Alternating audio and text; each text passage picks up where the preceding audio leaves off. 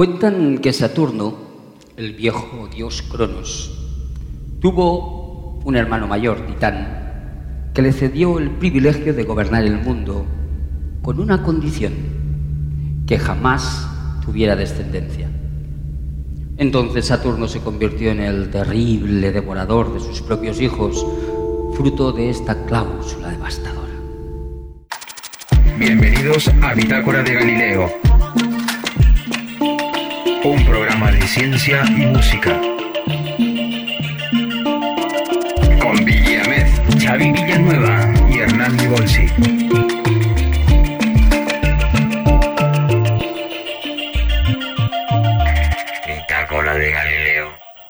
Hola, hola, hola, bienvenidos. ¿Qué tal, Xavi? ¿Cómo estamos? Muy buenas, señor Hernán. ¿Qué tal? ¿Cómo está usted? Muy bien, muy bien. Feliz de estar aquí una vez más en nuestro podcast y tenemos también a nuestro querido Villamés de Ahí forma está. online. Exacto, en la pantallita, ¿eh? Exacto. Hola chicos, ¿cómo estáis? Aquí, ¿eh? Hola, ¿Qué hola a tal? ¿Qué tal? Lo tenemos aquí en la distancia. ¿Está exactamente a cuántos kilómetros? 1790 kilómetros del lugar donde nos situamos en estos momentos. ¿eh? Esto es un dato patrocinado por Google Maps, que nos acaba de explicar que está a esa distancia.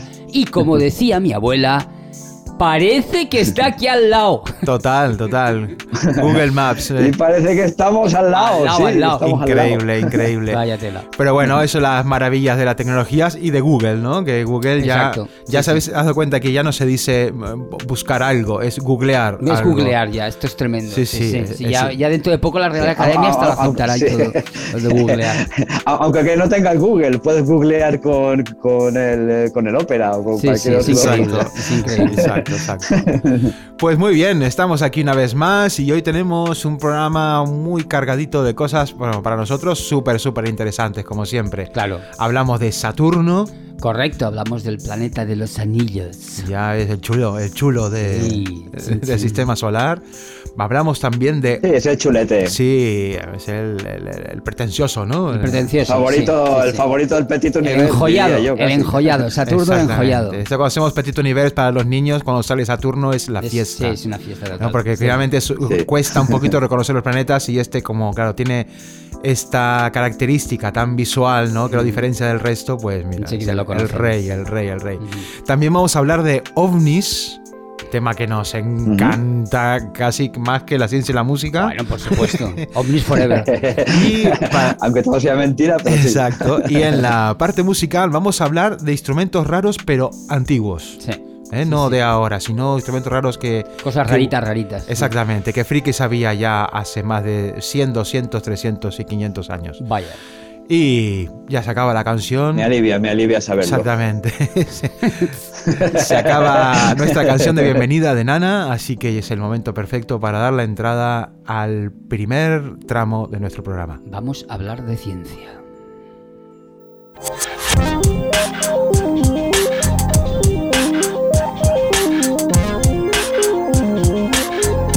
Hablando de ciencia. Pues vamos a hablar de la ciencia de nuestro amigo y queridísimo planeta Saturno. Que durante mucho tiempo, mucho, mucho tiempo fue el planeta más lejano del sistema solar. De hecho, el planeta más lejano del universo. Porque, Pero- des- porque claro, efectivamente solo se conocía hasta Saturno, porque Claro. eran los únicos planetas, Mercurio, Venus, Marte, Júpiter y Saturno, eran los únicos planetas que se veían a simple vista. Claro, eso es lo que se sabía, ¿no? Pero los otros estaban Claro, ahí. ¿no? nosotros Que no- seguían estando, pero claro, con que ya se necesitaba, se necesitaba un, un te- un telescopio para poder observarlos, pues claro, la gente pues los, los- seguramente los veía, pero los confundiría con estrellas. Ah. Que es lo que nos pasaría ahora nosotros también si miráramos sin saber, sin utilizar un telescopio y por tanto sin saber dónde está el planeta. Claro. Se lo confundiríamos con una estrella. Entonces Saturno durante mucho tiempo eso fue el último planeta del sistema solar. Y, y, bueno, de hecho fue el primer planeta, eh, o pues, perdón, uno de los planetas, perdón, que observó Galileo Galilei, estamos hablando de siglo, principios del siglo XVII, y él observó los anillos, aunque no los eh, identificó como anillos, sino que él pensó que lo que estaba viendo eran dos satélites de gran tamaño que giraban alrededor del planeta. O sea, él confundió los anillos. Además, cuando él observó Saturno, lo observó muy de lado, porque el, el sistema de Saturno con sus anillos se va moviendo, se va balanceando, y hay veces que está como prácticamente respecto a la Tierra, prácticamente en línea, y entonces prácticamente no se ven los anillos. Entonces, en la, so- en la época de Galileo, cuando él observó Saturno, estaban muy alineados y eso hacía que no se vieran bien los, los anillos. Además, claro, se cuenta que, claro, pensar que mm, nadie se había imaginado hasta ese momento que un planeta pudiera tener anillos. Claro, con lo cual la mente depende cómo también rechazas esa idea. Claro, Igual lo estás viendo, pero rechazas la idea de que no, porque es algo que te parece Claro. absolutamente mm, rarísimo. Eh, entonces hay que remontarse a 1654, ¿vale? Estamos hablando de unos 30 años, 30 o 40 años más, que es cuando Christian Huygens eh, descubre efectivamente los anillos, o sea, los, los visualiza claramente como anillos, y además, y dos años más tarde, descubre la que es la luna más grande del sistema de Saturno, que es Titán, que de esta podemos hablar después, un poquito al, al final del- de, la, de esta parte del, del podcast. Eh, entonces, bueno, mm, el Saturno es conocido sobre todo por eso, aunque nosotros con los niños, eh, cuando hacía referencia de Petit Universe antes, eh, siempre explicamos que en realidad todos los grandes planetas del sistema solar tienen anillos, Júpiter, Urano y Neptuno. Lo que pasa que el sistema de anillos más bien formado, más evidente, más grande es el de, es el de Saturno. Digamos que esos son más pequeñitos, más finitos. Son más finitos y por lo tanto son mucho más difíciles de ver. Ah. Sí. Y también están hechos de lo mismo. Sí, entonces es lo que iba a decir. Ah. En principio la composición es está hecho, están hechos de trozos de materia, de roca y de hielo, eh, más o menos pequeños, desde milímetros de tamaño hasta unos cuantos metros. Pero os tenéis que imaginar como si fuera una especie de campo de piedras que están flotando todas alrededor de- del planeta en el mismo plano. Y, hielo, agua, ¿Y eso- de, eso agua de es? hielo. ¿Eso quiere decir? que, O sea, que, tiene, que hay agua. Hay agua, hay agua. De hecho, hay- se han hecho algunos cálculos, ¿vale? Que nos dicen que si se pudiera fundir toda el agua de los anillos de Saturno, podríamos llenar los océanos de la Tierra al menos tres veces. Wow. Entonces, claro, realmente, claro, estamos hablando de un sistema muy grande. Pensar que son, es un sistema que, para que os hagáis una idea de la anchura de los anillos, hay diferentes, diferentes anillos que están calificados por letras, ¿vale? Por A, B, C, D, F, F, F, eh, y sucesivamente. Entonces van desde los 6.000 kilómetros de altura respecto del planeta hasta los 120.000 kilómetros de distancia del planeta. Es decir, es un sistema muy ancho y que poco a poco se va descubriendo que es muy, muy complejo, mucho más complejo de lo que se pensaba. Y esto va, va, va girando alrededor del planeta. Va, y esto va girando alrededor del planeta a unos 40.000 kilómetros por hora. Esto es una barbaridad. Es, para que os hagáis una idea, es como si pudiéramos hacer la vuelta eh, entera a la superficie de la Tierra en una hora, más o menos. Madre mía. Una barbaridad. Pero Si bueno, Te pilla por ahí, vamos, te, te, te hace añicos. claro, es claro. Sí, Te sí. pilla por la derecha sin señalizar y te hace, te hace un traje a la nave. Fíjate, fíjate. Sí, bueno, y de hecho hay muchos, muchas películas que han hecho, han jugado con esa idea, ¿no? Con la idea de planetas con anillos, y precisamente que es la peligrosidad de viajar a través de los anillos. Mm. Pregunta ahora, ¿la Tierra tiene un anillo? No, la Tierra parece ser que inicialmente tuvo un anillo, o algo parecido al anillo, cuando hubo la famosa colisión de un planeta eh, más pequeño que la Tierra eh, y que dio origen a la Luna. Entonces, antes de que la Luna se formara, todos esos re- los restos de esa colisión salvaje y descomunal se, se quedaron, digamos, girando alrededor de la Tierra formando un, un pequeño anillo, Claro. que después luego por gravedad se acabó Claro. uniendo para formar la Luna. A lo de mejor- hecho, sí, perdona. Que a lo mejor con tanta basura que echamos al, al, al espacio ahora se forma un anillo de, de porquería. Bueno, ¿no? hay, hay- algunos te dirían Sí. que ya, ya está ahí, ya existe ese anillo, en realidad. Bueno, yo, yo vi un, un docu hace poco que hablaban sobre la basura espacial que hay y han hecho un mapa tridimensional y es, es Sí, impresionante cuando es lo bastante ves. impresionante. sí. sí, es un Entonces, planeta lo que, es, basura.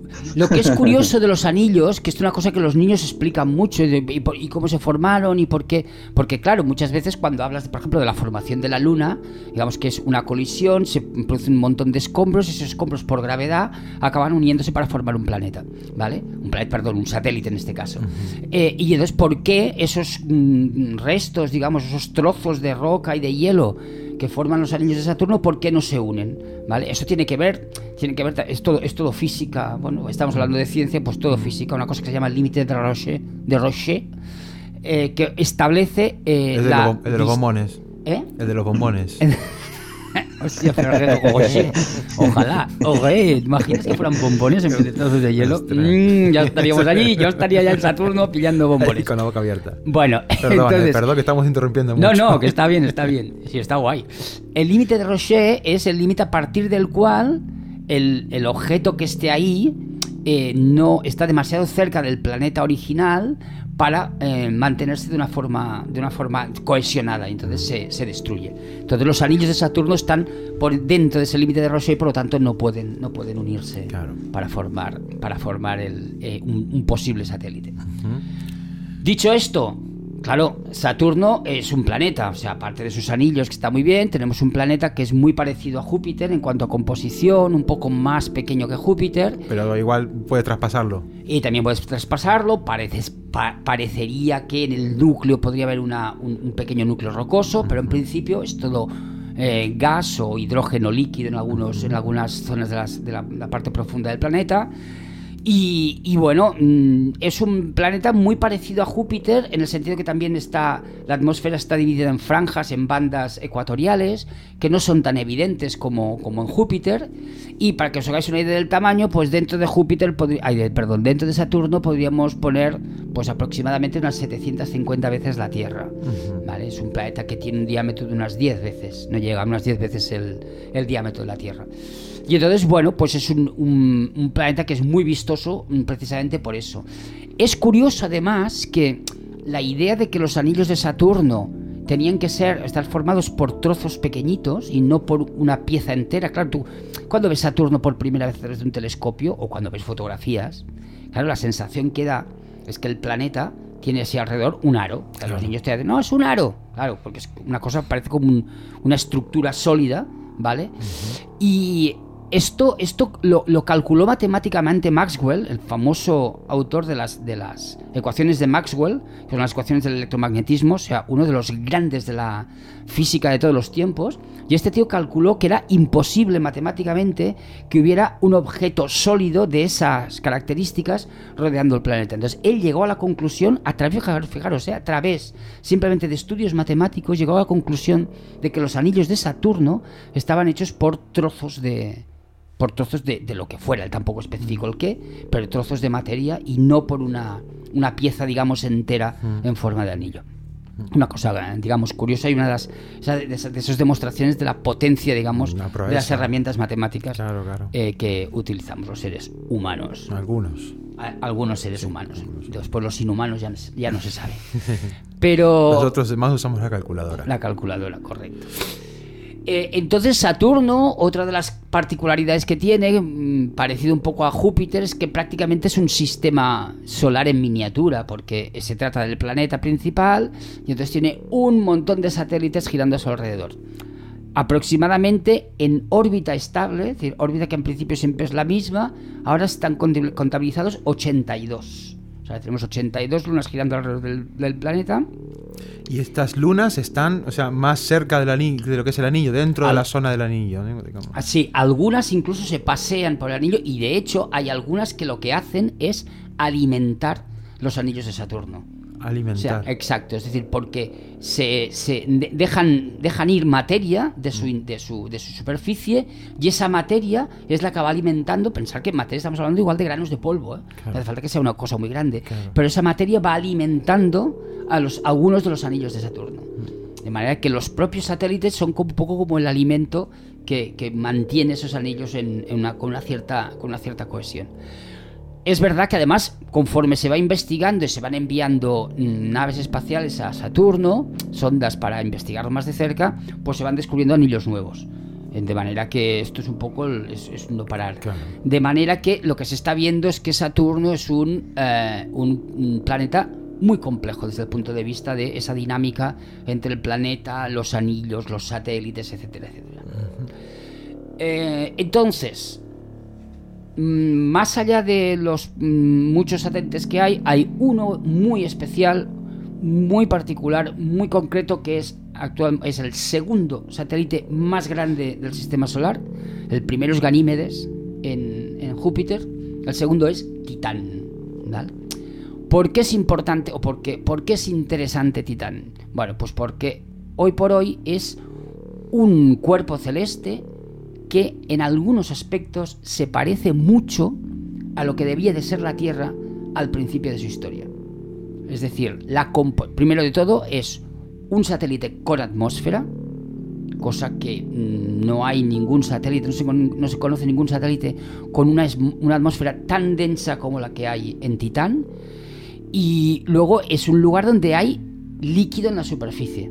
No agua, porque no es agua, son lagos de hidrocarburos, de etanol, de metanol, de metano y, y cosas, cosas así más o menos extrañas, ¿vale?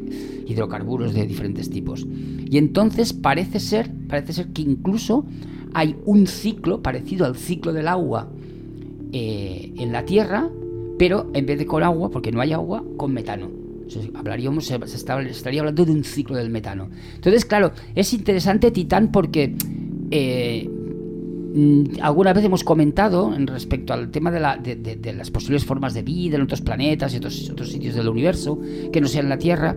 Claro, Titán es muy posible que tenga zonas donde se estén dando condiciones para, la, para, para, que, se, para haya- que haya aparecido vida que nosotros aquí en la Tierra llamamos extremófila, es decir, vida que eh, se sustenta en ambientes muy extremos. ¿vale? Entonces, pues podría ser que igual ahí se estuvieran dando procesos parecidos, similares, no sé, utilizar la palabra que queráis, mm, a los que se debieron de dar al principio de la historia de la Tierra, que recordar no era un planeta como el que conocemos actualmente. Esto es importante, es decir, si ahora nos trasladáramos a la superficie o a la Tierra eh, hace 4.000 millones de años, pues eh, habría que ir con un traje y bien protegidos, porque si no, nos moriríamos ipso facto, que se dice. Mm, increíble. Sí, entonces, bueno, Me es gusta un mucho esa palabra. ¿Cómo, cómo era? ¿Cómo lo has dicho? ipso facto. No, ipso facto no, estos seres que, estos, estos seres que viven extremófilos. Extremófilos Extremo- se llaman. Me encanta sí, sí. extremófilo. Claro, Sí, sí. extremófilos mm, desde nuestra mirada, porque seguramente para los que viven a- allí en Titán, los extremófilos seremos nosotros. Claro, claro, es que, no, no, no, para los, para los extremófilos que viven en la Tierra, en determinadas zonas de la Tierra, nosotros somos los bichos raros. Claro. Claro, claro. Esto, esto, a ver, esto de los extremófilos ha sido como una especie como de revolución en la biología en estos últimos 40, 50 años. Porque, claro, no se conocía la existencia de según qué, qué- qué bicharracos de estos, por decirlo de alguna manera así muy, muy popular. Pero, pero es verdad que, que son, son eh, microorganismos que viven en unas condiciones que hasta hace muy poco es- parecían impensables. Y esto da a entender que realmente la vida un poco se engancha en, en- en los lugares más increíbles y más, más alucinantes. ¿no? Entonces, esto da, da muchas alas, ya hemos, hemos comentado alguna vez en este podcast, da muchas alas para, para pensar que la vida pues está, está desparramada por todos por todo, por un montón, no todos, por un montón de sitios de, de este universo tan maravillosamente grande que, en el que seguro, vivimos. seguro, Mm. seguro, seguro, seguro. Qué maravilla. ¿Y cuántas lunas me has dicho que tiene? Pues de momento, o sea, contabilizadas, hay creo que son 150. Tal. Lo que pasa es que, que son lunas con, con una órbita estable, son 82. Y luego pensar que, ¿por, por qué hay tantas lunas? De hecho, se han, ido, se han ido descubriendo y se han ido descubriendo conforme se han enviado sondas allí que las han visto, que desde la Tierra es más difícil de ver porque estamos hablando de lunas cada vez más pequeñas, ¿eh? que algunas incluso Claro. con, con formas irregulares, etcétera, etcétera. Claro. Entonces, ¿Y ¿Estamos hablando del, del sitio con más lunas del sistema solar? No. Sí, sí, sí, ahora mismo Saturno es el, el planeta con más lunas del sistema solar. Algunas de ellas, por ejemplo, Encelado es una de estas lunas que seguro que eh, más de uno habrá visto alguna fotografía que eh, expulsan géiseres de, de agua, géiseres de agua, agua y hielo hacia el espacio. Y entonces estos géiseres también están alimentando a, a- a los, a los anillos de, de Saturno.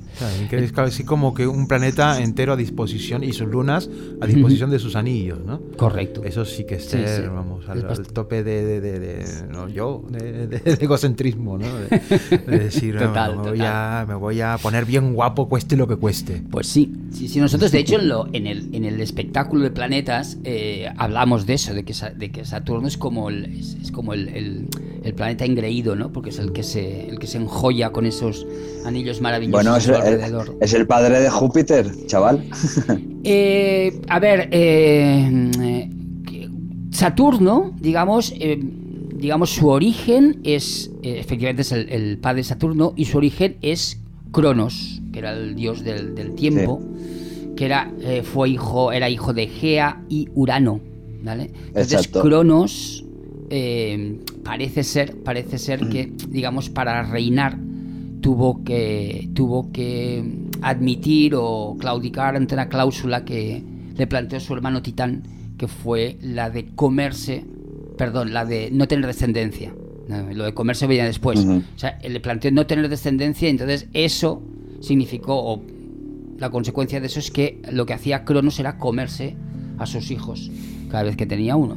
Yo qué sé, cada uno para gustos, oye, los colores. Y Como los hasters. Exacto. Entonces, uno de los que salió, uno de los que salió indemne o, o que se escapó de la jugada fue Zeus, que después sería el, el- el amigo Júpiter eh, de los romanos. ¿vale? Entonces Zeus es el que sobrevive al padre y finalmente lo mata. Es otra de estas historias mitológicas que son absolutamente Amigables, sí. sí, amigables, tremendas. Bueno, para contar a un niño antes de dormir. Sí, sí, Sí, cuentos de- todo muy para un jueves no está mal. Sí, todo muy bonito. Qué pasada, qué pasada. Y, y bueno, y de Saturno, a ver, podríamos seguir explicando. Una, una de las cosas interesantes, curiosas que, que se pueden ver de Saturno, hay fotografías excelentes, ahora corren fotografías maravillosas de Saturno. Eh, por ejemplo, de los polos de Saturno y en concreto del polo norte, son unas estructuras hexagonales, una especie como de, sí, de estructuras en forma de hexágono que cuando se vieron por primera vez todo el mundo quedó un poco como flipado, ¿no? Pero lo que, lo que pasa es que en, en las capas altas de la atmósfera se crean como, como estructuras, como, como mm, patrones que, eh, mm, que se asemejan a lo que sería un hexágono y que son patro- patrones armónicos que tienen que ver con la dinámica de gases que hay en las capas altas de la atmósfera. Además, otra de las cosas curiosas de Saturno es esa capacidad que también tiene Júpiter de mm, desprender más energía de la que capta del Sol. Que esto es una cosa como muy extraña y que tiene que ver con que es un planeta que es muy grande y que, eh, y que se está contrayendo poco a poco y esa contracción libera energía gravitatoria que es mucho mayor que la energía que, que capta, que capta del Sol. Y después, como tercera cosa, y con esto yo creo que lo podríamos dejar, porque si no nos alargaremos mucho, eh, Saturno es el planeta con menos densidad de todos los planetas del sistema solar. Eso quiere decir, quiere decir, y tiene menos densidad que el agua. Eso quiere decir que si cogiéramos el planeta Saturno y lo pusiéramos en una super piscina gigantesca llena de agua, Saturno flotaría en esa piscina, lo cual sería una cosa maravillosa. Un flotador inmenso y gigantesco en una piscina de agua líquida. Es un poco complicado de imaginar, pero... Mm, sí, es un poco complicado, sí, sobre todo por la- el tamaño de la piscina. sobre Sí, todo. sí, sí, sí. Pero, Pero bueno, ahí- ahí está la imagen. Que no pesa, ¿no? Que es un Que, que que, no... sí, que es una densidad es muy baja. un Es, polvo. como, es lo, como lo mismo que le pasa al aceite y el agua. Cuando tú mezclas claro. aceite y agua, el aceite se queda arriba y el agua abajo. Pues esto es exactamente Claro, lo claro, mismo. Es la misma idea. Increíble, increíble. Pues muy bien, muy bien. Entonces, bueno, lo podemos dejar aquí ya. Y, Sí. y yo creo que, porque claro, es que está. Yo sabes lo que pasa, que siento que está apretando la otra, la, la otra sección. sec- Está, sec- sí. ya, ya ni me sale la La palabra. sección del medio, Sección sí. del medio, la de los frikis, porque vienen apretando fuerte, porque claro, hoy vamos a hablar de UFOs, ovnis o objetos no terrestres, no identificados, no, no existentes.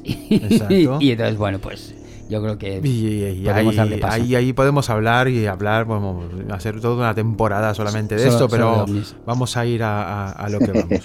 Venga, ¿Vamos allá? ¿Todos? nos vamos al rincón. ¿Sí? Vigi, Vamos allá, chicos. Venga. Vamos allá.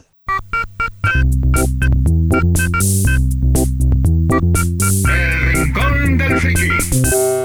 OVNIs. Bueno, partamos de la base. Los ovnis no existen. Bueno, sí que existen, sí que existen. Porque si hablamos de ovni, estamos hablando de un objeto volador no identificado. Si ya le das una procedencia, ya lo estás identificando, diciendo, bueno, ¿Estamos hablando de ovnis o estamos hablando de naves extraterrestres? Ahí está. Son dos bien. cosas muy diferentes. Me ha ¿eh? gustado mucho la puntualización. Muy Esto bien, es Hernán. muy importante decirlo porque si decimos nave extraterrestre ya no es un ovni. Claro. Estamos identificando el objeto. Hostia, tío. Estamos esto- hablando de ovnis, objetos que no se sabe qué son, de dónde vienen, no se sabe nada, ¿no? Por eso. Claro. O sea, no mezclemos. Esto es un error bastante común en el mundo de la ufología, pero es importante. No estamos hablando aquí de extraterrestres. Mentira, sí. Estamos hablando de extraterrestres. Sí, no, no. A ver, que si yo Sí. cojo y me voy, ¿eh? Es Si no hablas de tres me voy. Vamos a hablar, vamos a hablar de extraterrestres, pero tenemos que tener claro el concepto de que, que Sí, sí. ovni no está hablando de extraterrestre, porque eh, un ovni puede ser intraterrestre, puede ser Ajá. extradimensional, Claro. puede ser muchas cosas, no solo extraterrestre, ¿no? sí. Entonces, pues, vamos a hablar de ovnis. Son- ovnis son cosas que suceden en el aire, que mucha gente las ve. Yo nunca he tenido la suerte de ver nada. Me cachis. La mar. Pero sí que he conocido muchísima gente que, que ha visto. Bueno, de hecho, ah, desde los 14 a los 19 años he estado muy metido en el mundo de la omniología. Estábamos junto a una persona, Carlos Ferguson, que coordinamos toda la información de una red que habíamos montado a nivel nacional, a nivel argentino, y otra red también a, nivel eh, de, de todo el continente. Era la, la red argentina de omniología y la red americana de omniología. Entonces lo que hacíamos, básicamente, nuestro trabajo era recibir información, cartas, y ir ah, desarrollando casuísticas, gráficas y, y todas estas cosas. ¿no? Es todo muy científico, además. Sí, no, era todo muy científico, ¿eh? porque era, todo venía de, de la escuela de Estados Unidos, de la NASA, de Joseph Allen Hynek, que hacía como unos tratados que había que continuar, a incluso a la hora de entrevistar a un, a un- a un testigo, ¿no? Ajá. Y no se dudaba en decir esto no es nada, ¿no? O sea que no- era muy, muy imparcial la investigación. No íbamos por el lado de los contactados ni, ni, ni ya. la parte espiritual, sino con la parte muy, muy pragmática, ¿no? Lo que es elaboración de estadísticas, casuísticas y luego lo que más me gustaba, que era la investigación de campo, Claro. que es ir a hablar con personas que han tenido contacto. Esto debe ser interesante. Esto es maravilloso porque ahí mm, yo de alguna manera me he convencido del fenómeno, del fenómeno ovni, no hablamos de extraterrestres, ¿eh? hablamos Mm. del fenómeno ovni, de que pasan cosas que no podemos explicar en el cielo. Claro, no claro. solo en el cielo, también en el mar, lo veremos un poco más adelante. Claro. Porque muchísima gente de la que, a la que íbamos a entrevistar, bueno, costaba mucho primero sacarle la información. Generalmente había, era gente que no lo había contado casi nunca o muy poquito. Y gente que lo ha contado, que lo ha llegado a contar y que le ha ido fatal la vida, que ha perdido familia, ha perdido trabajo por, eh, por contar algo que le pasó y al final pues tú dices, bueno, a lo mejor esta persona quiere ganar algo con o notoriedad, lo que sea, por ejemplo, esta persona ha sido, le ha salido el tiro por la culata porque le ha ido fatal. Y mucha gente incluso queda con traumas y con miedos. Sí. O sea, que es, es todo un mundo ahí que, que no es el que más se ve, Mm. pero el que está ahí. Claro, esto es verdad. Además, ha, estado bien que hicieras esta distinción, porque es verdad que, en general, a, a nivel popular, el ovni siempre se identifica con extraterrestre. Mm. Es verdad, esto es cierto. Y luego es verdad que hay un montón, hay cosas, hay mm, efectos o, o fenómenos que se ven a nivel a nivel digamos del cielo, a nivel de la naturaleza, que bueno, que son difícilmente explicables Hmm. y que están ahí, que los científicos los están, bus- lo están investigando y algunas cosas ya se saben por qué son y muchos casos ovni al final acaban siendo. El fenó- 99%. Claro, claro. Entonces, lo que pasa que me ha hecho gracia, porque ahora me hecho recordar, claro, tú tuviste ese pasado de joven, Mm. yo también.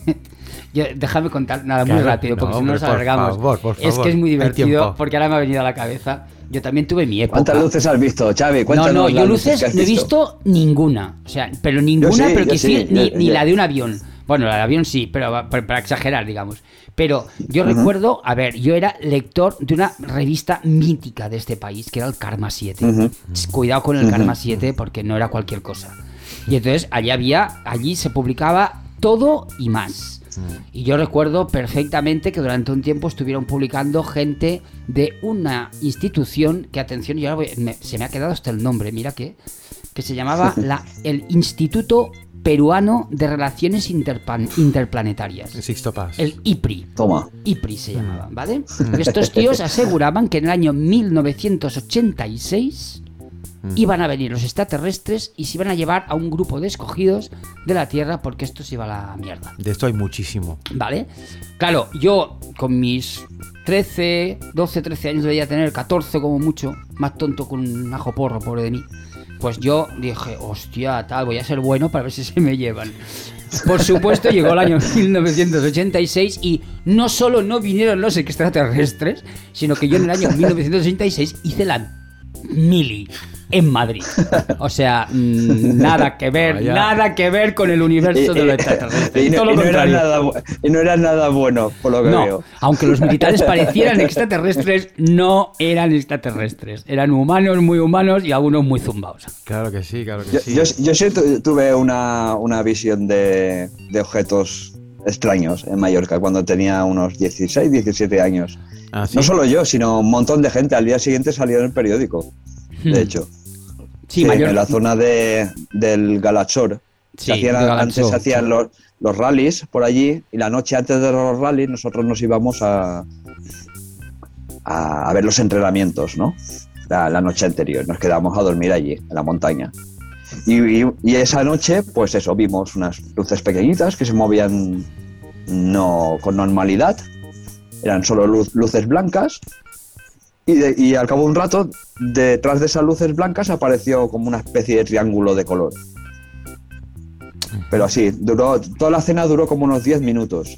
Y al día siguiente vimos en el periódico que un mogollón de testigos en la, costa de Andratx y en toda esa zona de ahí del Galachor, Galilea y pues y tal, habían visto pues luces eh, que entraban y salían del mar.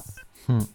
No, yo no lo vi eso, yo solo vi esas luces en el cielo porque estaba en la montaña, no, no- no tenía el mar, pero en el periódico salió que, que mucha gente había visto objetos son- luminosos entrando y saliendo del mar.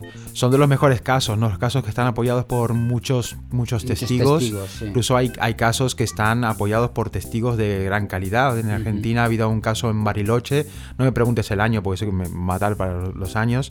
Pero sí que es un avistamiento en el que ha estado involucrado tanto la torre de control como un avión de aerolíneas argentinos pilotada por, por dos, dos pilotos, ob- obviamente, Mm. que tuvieron este encuentro y aparte un, un avión detrás de Gendarmería Nacional, que es como el ejército del aire, que también, y gente desde, desde el suelo, coches, o sea, gente desde, desde, desde tierra.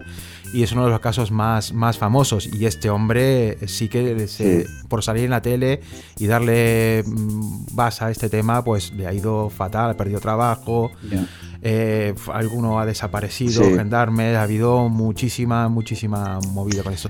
Pero son los casos más potentes, los que Sí. se han visto por mucha gente. Es verdad que hay O sea, muchas... ¿a- no, sí, perdona. No, aquí, aquí- aquí en, no, aquí en España hay un caso muy famoso que todos supongo que lo habéis escuchado, que es el caso este Manises, Sí, caso Manises, hombre, por supuesto. de- de- del piloto de Iberia que, que estaba acojonado con el tío de la torre de control de Sí. Manises de Valencia. Que, Sí, sí, un mega caso, Sí, mega vamos, caso. es muy, muy interesante la, Estos casos son los que te hacen ver y, y decir, bueno, mira, algo pasa. Mm. Esto, y mira, que hablabas antes de, de, de ovnis que se meten en el mar. Yo, nosotros Mm. hacíamos mucho también eh, conferencias. Bueno, básicamente hacíamos, las daba Carlos y yo estaba con las diapositivas. Mira, tiempo de diapositivas, ¿eh? Estamos hablando ya de... De la- de hace mil millones de Total, ahí años. que no estuvieran movidas para, para arriba, para abajo, tenerlas, bueno, todo un trabajo. Que no salieran al revés. Hablábamos de ovnis, hablábamos de sextas también, mucho de sextas, concienciando sobre el tema de las sextas, que allí hay muchísima, muchísima, muchísima cantidad. Claro. Y en las que hacíamos, hacíamos de ovni, claro, se juntaban en la biblioteca pública ahí de mi ciudad natal, de Mar del Plata. Y claro, Mar del Plata es una ciudad de marinera, de pesca, ¿no? Hay mucho Claro. pescador ahí.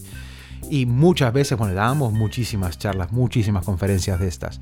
Y siempre aparecía alguien, ¿no? De que no, que decía que nunca había contado esto a, a nadie, la primera vez que lo cuenta, que claro, en ese eh, entorno donde está todo el mundo hablando y se empieza a soltar uno, a soltar otro, pues encuentran el espacio para poder, poder Ujú. contarlo. Correcto. Y no te puedes imaginar la cantidad de veces que ha salido una persona, un marinero, decir, mira, yo esto no lo he contado nunca, pero he visto un montón de veces entrar luces al agua y, y salir. Y eso te lo contaba un tío, y luego otro, en otro otro, en otro otro, y que era un clásico. Cuando levantabas un tío, cuando levantar un nombre ahí con pista de vez, ya sabía lo que iba a decir, que iba a contar este caso de... Ya. Y se ve que es algo que sucedía muchísimo, pero que no se contaba tampoco tanto. Mm. Y nosotros, pues algo tiene que pasar, porque no puede ser que vaya viniendo gente aquí y no, esto no, no lo cuento, pero mira, ha, ha pasado esto. Yo, yo creo que en esto hay, hay como, como cosas como muy clásicas. Lo de la salida de luces Mm. desde el mar, esto es un clásico.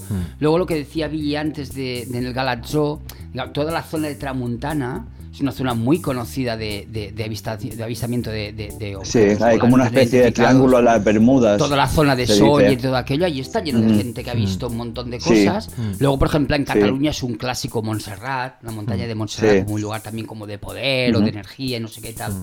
Bueno, que hay pasa- que decir que, que en Mallorca, el Galachor, es una montaña importante porque no hay ninguna avioneta ni ninguna cosa que vuele que cruce por encima. Ya. El Galaxo estamos hablando que es una zona de Mallorca. No, es un pico, Sí. pico, Es un pico pico Galaxo. Es un pico. Sí. Porque, Mm, por lo especial. visto, interfiere mucho en los instrumentos de navegación de los aviones, porque tiene mucho magnetismo esa montaña. Mm. Y de Mm. hecho, hay, hay como una especie de cementerio prehistórico allí en, en el Galachor. No, no tengo ni idea. Y muchos, desde generaciones anteriores, puedes escuchar a pescadores del puerto de Andrach y de toda esa zona de allí decir que se oyen sonidos metálicos desde dentro del agua. Mm. Pero desde años, ¿eh? Mm. Sí, de, de hecho hay grabaciones y no es el único sitio del mundo. Hay muchos Sí, sitios. es verdad, hay grabaciones. Y yo en, eh, bueno, yo en Argentina tenemos, tenemos en Córdoba el Cerro Uritorco, es un sitio que pasa exactamente lo mismo, un sitio con un magnetismo bestial, en el que incluso se decía que había una ciudad extraterrestre o intraterrestre llamada Erque. Y, y bueno, la que o sea, al final se montó un turismo y allí iba la gente a, a intentar contactar y tal. Y que todo lo que se genera alrededor al final se termina ensuciando la, Claro, lo que es el, Claro, la experiencia. ¿no? Claro. Es igual que hay Nuevo México, que hay todos estos chiringuitos de aliens por todas partes, que vamos. Ahí tenemos que hacer un que deben podcast ser un día. súper divertidos, Claro, pero claro, irse al área 51. desmerecen a, lo que puede tener algo de, de realidad. ¿no? Claro. Bueno, esto conecta un poco con esto que decías ahora de, la, de, de, de- de las- de algo dentro de la Tierra, con esa idea del tierrahuequismo, ¿no? Está el tierraplanismo y luego está el tierrahuequismo, que no sé si lo hemos comentado alguna vez aquí, que es esa idea de que la Tierra, la Tierra en Sí. realidad es un planeta que está hueco y que dentro hay, pues, pues eh, también montañas, que incluso hay quien dice que hay dinosaurios. Hasta un sol. un sol que sería el núcleo de las- Mm. de la- del planeta, que funcionaría como sol y que incluso pues hay seres humanos viviendo del, dentro del planeta. Una cosa absolutamente maravillosa, que, Mm. que desde el punto de vista como idea, digamos, digamos eh, fantasiosa, guay, pero, pero bueno, en fin, desde el punto de vista, digamos, de la ciencia, un poco A mí me gustaría más que, que, que siguiesen los dinosaurios ahí abajo. Que no haya Bueno, imagínate, Serían imagínate. como dos evoluciones diferentes, ¿no? Claro. Que sería lo más lógico, ¿no? Si están, pues los dinosaurios siguen por ahí abajo, ¿no? Que no les ha pasado nada con la nube. Que se escondieron todos por, Es- la, en- exacto. en- por una cueva, ¿no? Se metieron todos por una cueva. Y ahí por aquí, por aquí. El mundo Sí que, perdido. sí que es verdad, sí que es verdad que, por ejemplo, yo soy muy escéptico en el tema de que, de que vengan extraterrestres a la Tierra. ¿Por qué? ¿Sabes? O sea, se van a tomar. Si los hubiera, ¿por qué se van a, a tomar la molestia de venir aquí? Vamos, yo pasaría de largo si fuera extraterrestre. Bueno, pero eso es, una claro. visión, es una visión desde, desde el punto de vista tuyo de humano. Pero alguien que quiere investigar el universo, pues no. No, no, de sí, pero, pero, pero sí que creo, porque se han visto, ¿sabes? Y hay, hay, hay gente que, que da su testimonio, ¿sabes? Yo tenía un vecino mío que era piloto de Iberia y cuando le preguntaba sobre el tema me decía, "Buf, eh, constantemente vemos objetos i- no identificados y que la torre no sabe lo que es, ¿sabes? Ya. O sea gente que, muy no sé, informada, ¿eh? Tenemos- algo debe haber más allá, más allá de, de la nave con forma de, platillo y tal, ¿sabes? Mm, Yo creo que sí que algo de- debe haber, no, no sé qué, ¿sabes? Pero claro, es difícil dar, un- es dar una verdad a complicado, esto, ¿no? es complicado ide- identificar el objeto, ¿no? Ya, ya es Claro. estamos hablando de algo que no sabemos Mm. qué está, ya darle procedencia y todo eso ya es pues un poco hijo de, de, de- de- de lucubrar, ¿no? Con, con tu mente. Pero que, que suceden cosas, eh, para mí no, no cabe ninguna duda. Mm, sí, sí. Y la prueba, Mm. bueno, lo has dicho, ¿no? Hay gente muy preparada que Mm. habla, que cuenta sobre ello, arquitectos, policías, de todo, abogados, de todo. Pero a mí el caso que más me impactó era de una persona que su único trabajo era llevar el ganado encima de la montaña. Una persona que ni siquiera sabía qué edad tenía. Una persona que no sabía ni leer ni escribir. Una persona que no ha visto un portaaviones, que no ha visto nada. Y esta persona, ¿cómo te cuenta su experiencia sin hablar de extraterrestres? Porque su mente no, no, no hay lugar para no, imaginar algo así, ni se lo- ni se lo pasa Es por la muy- cabeza. Nada. Y te cuenta su experiencia en la que él habla de marineritos pegados de los codos, que le hablan un lenguaje, que él piensa que, es, que le vienen a anunciar el fin del mundo y se desmaya del miedo y todo lo que pasa ahí, ¿no? Y, y, pues ahí te das cuenta, es que ahí algo pasa, ¿no? Por tanto, una persona muy, muy preparada como una persona que no tiene ninguna preparación y que te lo ofrece de una manera tan pura. Y luego tenemos la más fiel prueba, es que tenemos gobiernos invirtiendo muchísimo dinero creando unidades específicas para, para investigar estas cosas. Tenemos Estados Unidos, incluso hemos tenido en los congresos de Mar del Plata, hemos tenido gente de, de Uruguay, de la Fuerza Aérea de Uruguay, de una división especial encargada de, de investigar todas estas cositas. Sí, Sí, en- en últimamente realidad- están saliendo además un montón de ex militares de estos de que trabajaron en cosas de estas contando cosas que, que ahora pueden contar porque les quedan poco tiempo de vida, básicamente. y, y cuentan cosas que realmente no sé si están flipados o no, pero si lo que cuentan es verdad es para flipar, desde luego. Total, total, totalmente, totalmente. ¿sabes? Bueno, yo creo que bueno. eh, ya lo podemos dejar, ¿eh? porque nos vamos a quedar sin tiempo. Nos vamos a quedar sin tiempo para, para hablar sí, de música. Todavía tenemos para el final de esta sección la pequeña aportación de nuestro querido amigo el Shanghai de las conspiranoias. Correcto. Que él pues tiene un, un caso que le ha pasado a él. ¿Qué le ha pasado y que puede- nos podrá Y explicar? Y, no lo hemos bien. escuchado todavía, pero bueno, le damos aquí para finalizar esta sección, esta perlita de nuestro amigo el Shanghai. Y nada, y acabado esto, nos vamos a la música. Nos vamos a la música, venga. Vamos allá. Bitácora de Galileo.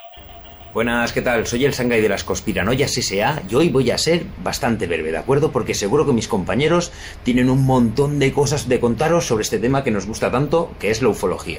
Pues mirar, yo os voy a contar una experiencia propia que tuve yo, que desde entonces pues creo fielmente en los ovnis, ¿de acuerdo? Pues mirar, esto sucedió en un descampado que hay aquí en el barrio del Vivero, que bueno, pues estaba yo con, una- con un amigo y estamos allí sentados, fumándonos un cigarrito, la verdad que mirando el cielo. Y llevamos un rato mirando una estrella, pero bastante rato, y de repente, o lo que creíamos que era una estrella, empieza a moverse, pero hacia adelante, empieza a avanzar y, yo, ostras, pero Nico, mira eso. Y empieza a moverse para arriba, para abajo, y nosotros, pero, pero si llevábamos como 5 o 10 minutos mirando ese punto y, y no se movía. Pues echamos a correr detrás de ella, ahí como si algo nos llamara. La verdad que empezamos a correr detrás de la luz. Y hubo un momento, pues ya que nos habíamos cansado y la perdimos de vista. Y estamos allí, ostras, Nico, tío, que estamos alucinando.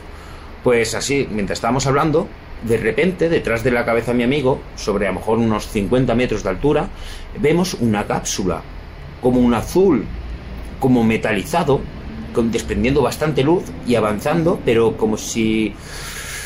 Si yo lo veo hoy en día, puedo llegar a pensar que a lo mejor es algún tipo de, de globo de relleno de helio que le han metido luces fluorescentes en medio para que haga así como la forma y con un dron pues lo van moviendo. Pero claro, estamos hablando a lo mejor hace de esto 28 años.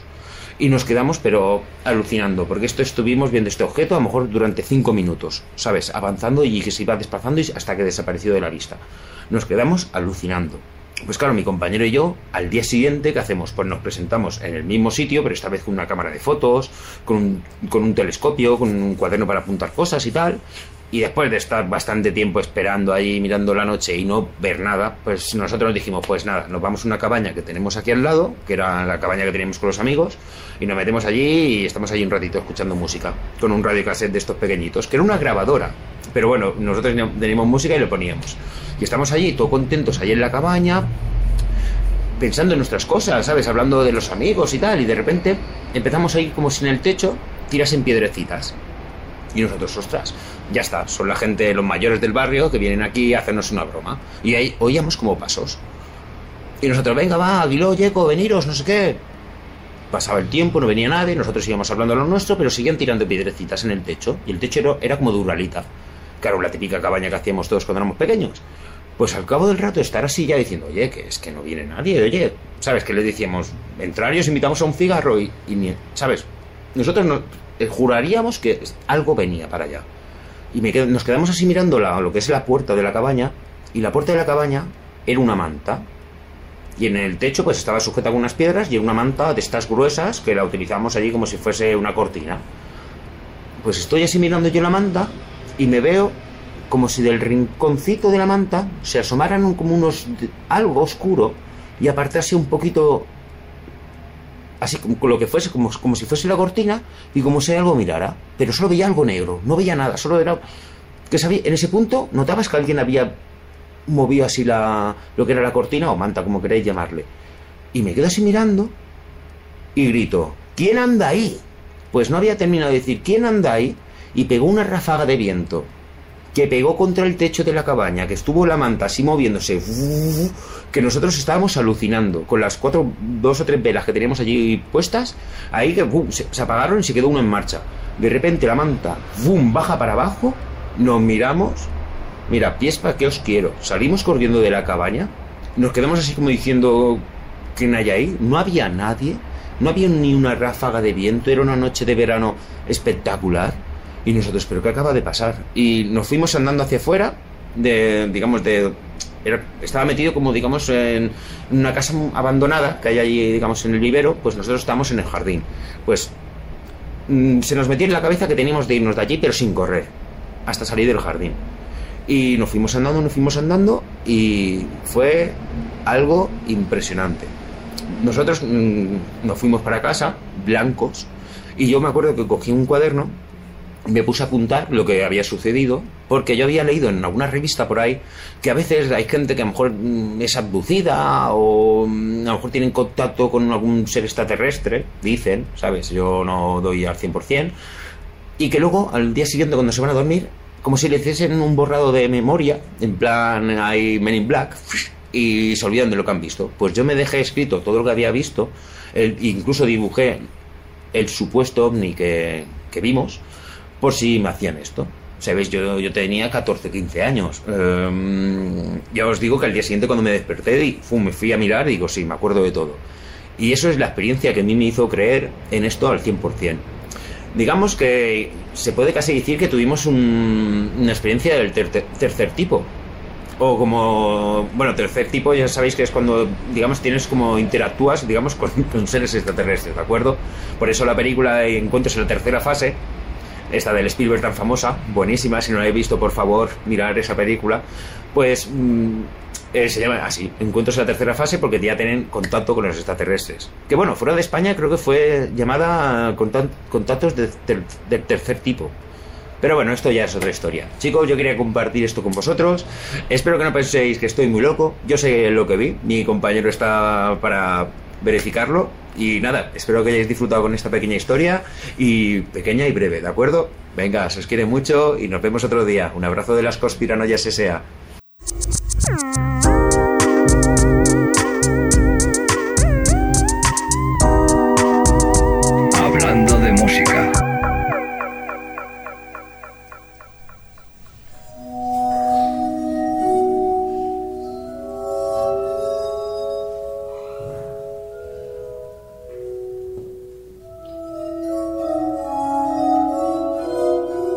Estamos escuchando el Glass Armónica. Sí, o armónica de, de cristal, armónica de vidrio, arpa de vidrio. tiene Exactamente. Diferentes nombres y alguna diferencia.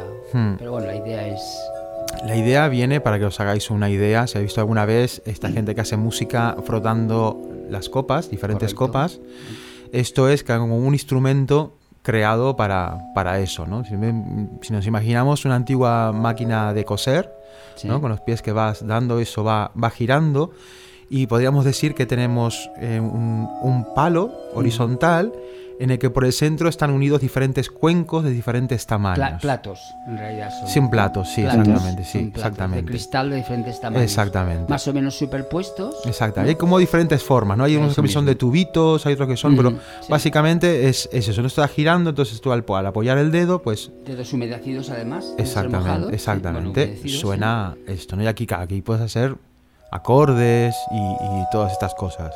¿no, Billy? Yo, yo, si me equivoco, me corriges, Sí, ¿eh? sí, sí, sí, básicamente es lo que tú has dicho, como si fu- fuera el mueble de una máquina de coser más largo Hmm. y unos boles y platos superpuestos de grande a pequeño, con una rueda que giraba, que iba conectada a un pedal con el que iba girando esos platos y, y boles. Y con los dedos, pues eh, humedecidos, pues se iban friccionando esos diferentes tamaños de, de platos. Claro, Claro, esto Y es al un poco friccionar- una, al friccionarlos, pues sa- salen diferentes notas. claro, Claro. es una versión, digamos, un poco más sofisticada de lo que sería el original que o el original o el que todo el mundo más Sí. o menos recuerda haber visto, que es el de las copas, que son Mm. todo copas iguales, pero que se diferencian Mm. por la cantidad de líquido y en función de la cantidad de Mm. líquido suena una nota u otra. Y entonces se tocan De, de hecho, friccionando, está inspirado en eso. friccionando el- está el- inspirado eso. el- friccionando el borde de la taza, ahí de la, de la copa, entonces suena una, una música u otra. Esto, Eh, eh, de- para que os hagáis una idea, nada más nada menos que Mozart tiene alguna pieza para, para arpa de, de cristal, que eran piezas menores, también es verdad, ¿eh? porque parece Mm. ser que no parece ser que no tuvo un éxito demasiado arrollador, ¿no? No, de, de hecho, eh, su inventor, que fue Benjamin Franklin, eh, sobre el año 1700 1762, Ujú. eh, un año antes de que lo inventara, estuvo viendo un concierto en, en Cambridge, en Inglaterra, de, de copas de vino. Y entonces al año siguiente, pues presentó el instrumento, Vaya. que viene, viene a ser como las copas de vino, pero motorizado mm, de alguna manera. Claro. Eh, Y es un sonido muy especial porque, claro, no, es un sonido que no tenemos como un piano, no tenemos un ataque, la primera nota que predomine. Casi todos son armónicos. Ajá. ¿No? Son Mm. su nota principal, casi Sí, y todo es es como. Sí. muy, muy, muy suave. Claro, una leyenda, porque- un- una leyenda que hay sobre este instrumento, que luego hablaremos de estos instrumentos también, es que volvía locos a sus intérpretes. Pues sí, eso decían, decían que era el- el- la combinación de armónicos hacía que la gente se volviera loca. Luego se descubrió Sí. que lo que pasaba es que al tocar los, los- las copas o los platos, est- estos platos de vidrio, de cristal, estaban hechos, tenían en su composición plomo. Y ese plomo lo que hacía era envenenar. Oh, y me por, digas. Y Mm. por tanto, por tanto la, la Claro. locura probablemente venía más por el envenenamiento por plomo que no por la... No sé yo, ¿eh? Mm. porque mm, yo, hay también otra leyenda, eh, esto ya en torno al Han, al Han, Ah. al Han Drum, porque una vez eh, los propios creadores de este instrumento mandaron una, una carta, como una circular, a toda la gente que tenía este instrumento, diciendo que había un estudio que decía que el exceso prolongado de los armónicos de este instrumento podría generar problemas psíquicos. Mm. Y va por ahí el tema también. El, Ya, el Han también es un instrumento Sí. con mucho armónico Pero- también. Claro, Mm. pero, eh, eso también sale en el manual de instrucciones de cualquier auricular, Claro. por ejemplo, ¿sabes? O sea, la exposición prolongada a un sonido constante o a un tipo de de sonido constante, como puede ser un o, ¿sabes? Pues claro, mm, físicamente lo, lo recibe el cuerpo, lo procesa el cerebro, claro. Totalmente. Eh, surge un agotamiento con eso, claro. Claro. Bueno, y esto lo deberían decir también de determinadas piezas, por ejemplo, de reggaetón.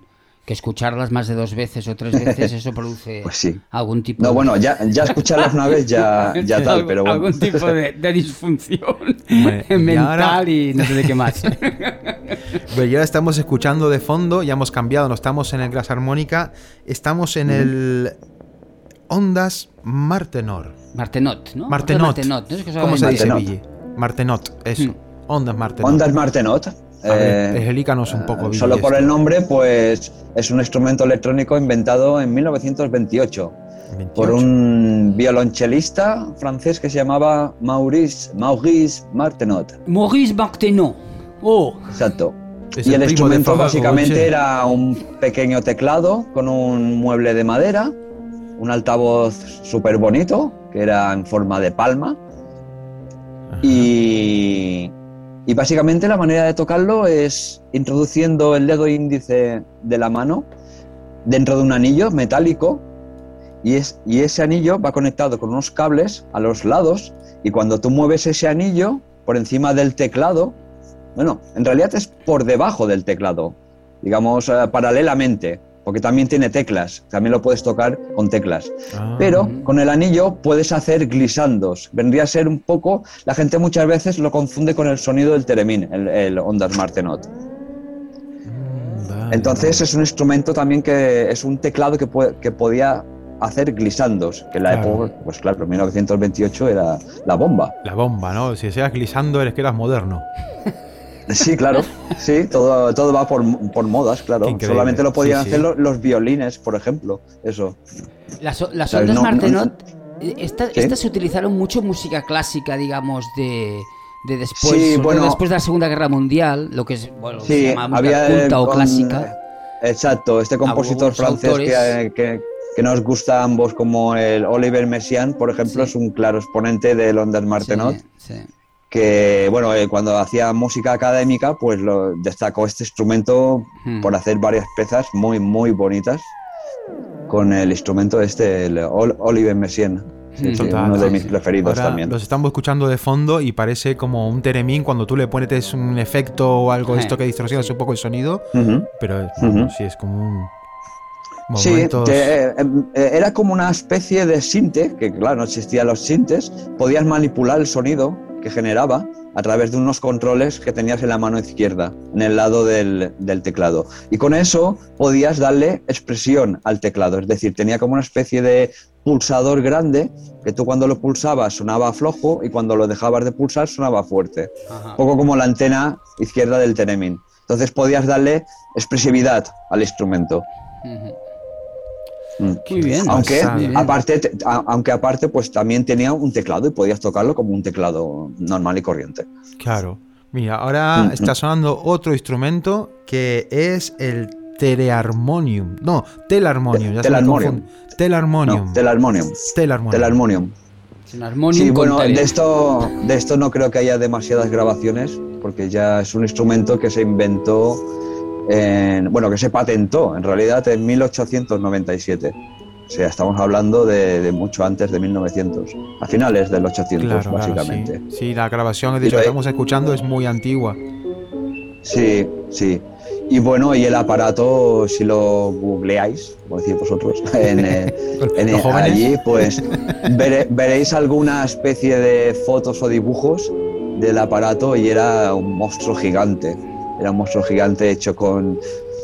Había partes de él que fue- era una especie de instrumento electroacústico, era mu- muy, muy pesado, pesaba no, sé cuántos kilos, una tonelada o algo pero, así. pero que se tocaba como un teclado también. Sí, sí, sí, y tenías registros como, como un órgano que tiene los registros, pero claro, en vez de re- registros de tal, era otra clase de registros electrónicos, eh, era un poco, sí, era, era un... eh, eh, yo creo que podías, podría ser el primer sintetizador de, de la historia. Vaya, por Dios. Mira, Claro, o escu- sea- escuchar un momentito esto. Sí. Ahora alguien que me diga algo, esto es, esto es electrónico, esto Sí, es sí. acústico. Sí. Estamos escuchando el waterphone, que es un instrumento ya bastante más moderno. No es moderno, pero es bastante Sí, más la moderno. verdad es que yo pensaba que era más antiguo, pero sí, es de, del año 65. De año Yo, 65. yo pensaba que era mucho más anterior. Claro. Sí, sí, Esto, sí. a ver, Pero- para explicarlo, es complicadito, ¿no? Es, vendría a ser como una peonza antigua, grande, Ajá, ¿no? sí. En el que el pla- como un plato, digamos, debajo, en el que sale un, un palo hacia arriba y alrededor, en la circunferencia del plato, pues van saliendo tubos de diferente largo. Ajá. Y esto se toca con un, con un arco de, de violín o de, Sí. o de cello. Ajá. O con los dedos también, ¿eh? Se puede Con tocar. los dedos también. Y entre los tubos que hay, Sí. hay algo, hay agua. Na- no hay nada. nada. no hay Dentro, de- No. dentro, en la pata sí que hay, hay agua, en Ah. el plato debajo. Claro, porque aunque has hablado, Sí. se, se llama water, Waterphone, waterproof. Ah, no, como un no, teléfono de waterproof agua. no, waterproof es la prueba de agua. Waterproof, no. Waterproof es otra Waterfront, cosa. claro, por eso digo, pues algo de agua tiene que haber. Exactamente. Es De maravilloso. hecho, es muy gracioso porque el inventor se, se llama Richard Waters. Así bueno, que le, le- le viene, le viene al pelo. Totalmente, es como Sí, sí. una película de misterio, Mm, como sí. entre animales marinos, entre espíritus. Mm. Es un sonido Sí, muy es un instrumento que se ha utilizado en música. Yo pensaba que se utilizaba también en música clásica. pero claro, no eh, eh, es más moderno. Claro. en, en música clásica moderna sí, evidentemente, porque todas estas películas de miedo, estos, eh, estos ambientes espectrales, como dice Hernán, Mm. pues sí, se crean con el, con el, cuando mueves el agua dentro del recipiente metálico, pues claro, crea estas Exacto. fluctuaciones de... Exacto. Hay un vídeo por YouTube que es el Waterphone en la sala, que no sé dónde es, en una sala que hay en el mundo con la acústica más grande, con la reverberancia más larga del mundo. Ah, fíjate. Y es Nueva una pasada, es una pasada. Puede Nueva ser, York. puede ser. puede Es ser, un museo en. Nueva York, tiene la, la- la reverberación más larga del mundo. Eso es, eso es, eso es. Y yo creo que ya tenemos que pegar un freno. ir dejando, ¿no? Ir Sí, sí, eh, sí, dejando. Ordenamos. Quedan más instrumentos, todavía cosas raras, pero bueno, ya han sido cuatro instrumentos así extraños Cuatro, sí, que ya sí. incluso casi Sí. ni yo conocía Sí, prácticamente. y todos alguno. con un sonido, si os fijáis, un sonido bastante similar, ¿eh? Sí. Todo, todo suena un Mm. poquito más o menos Mm. parecido. ¿Ha sido casualidad? sería ¿Ha difícil sido de, casualidad? de, de- ¿Eh? de saber que, Mm. que es una cosa y que Podría montar una banda con todos esos instrumentos y sonaría una música Exacto. interesante. Y es, igual volveríamos Sí. locos a todo el mundo, ¿no? Sí, la primera nosotros. Me metería a todos en la cárcel. Pero bueno, nosotros. Y nada, ya nos despedimos de la sección y, y encaramos el, el El final del recta programa. final, exactamente, y vamos a decir poco qué tenemos en el próximo programa. Pues nada, el próximo programa seguimos nuestro viaje, nos vamos de Saturno, haremos el salto hacia Urano, ¿vale? Hacia el siguiente planeta ya, el planeta descubierto hace relativamente poco. Y, y bueno, y, hablaremos de, de- de lo poco que se puede hablar de Urano, porque en realidad Urano es uno de los planetas como más desconocidos, porque digamos que las naves más cercanas que pasaron por Urano, que pasaron más cerca de Urano, fueron las Voyager, y poquito más. Luego toda la información que tenemos es sobre, sobre a través de observaciones desde el telescopio espacial, sobre todo. Y por tanto, bueno, intentaremos explicar un poquito las cuatro cositas que se Claro. saben del Pues tiene sus lunas y tal, también Urano, ¿no? También tiene sus lunas y es un, un planeta que, bueno, ya veremos que tiene también sus particularidades. Pero ya digo que es, es de los planetas desconocidos del sistema solar. Mm, Qué bien, qué bien, qué bien. Y el- para el Rincón del Friki vamos a hablar de un tema muy interesante y muy tro- controversial que se titula Los 432 hercios. ¡Uh! ¡Uh! Todo Es- un temazo. Esto es locura Va, aquí va, a va a haber hostias a, a, a, a Malporro. Tremendo, tremendo, a tremendo, tremendo, tremendo. Sí, sí, yo estoy haciendo esto, pero no tengo ni idea de lo que están hablando. Pero Bueno. mola, mola. Y en la parte musical vamos a hablar de cuencos tibetanos. Esto sí que mola. Esto mola un Ujú. montonazo. Sí, sí. Pero bueno, eso, dejamos todo el contenido para el próximo programa y nos vamos que estamos pasando 10 pueblos. Chao. Nos vemos hasta la siguiente. Chau, chau.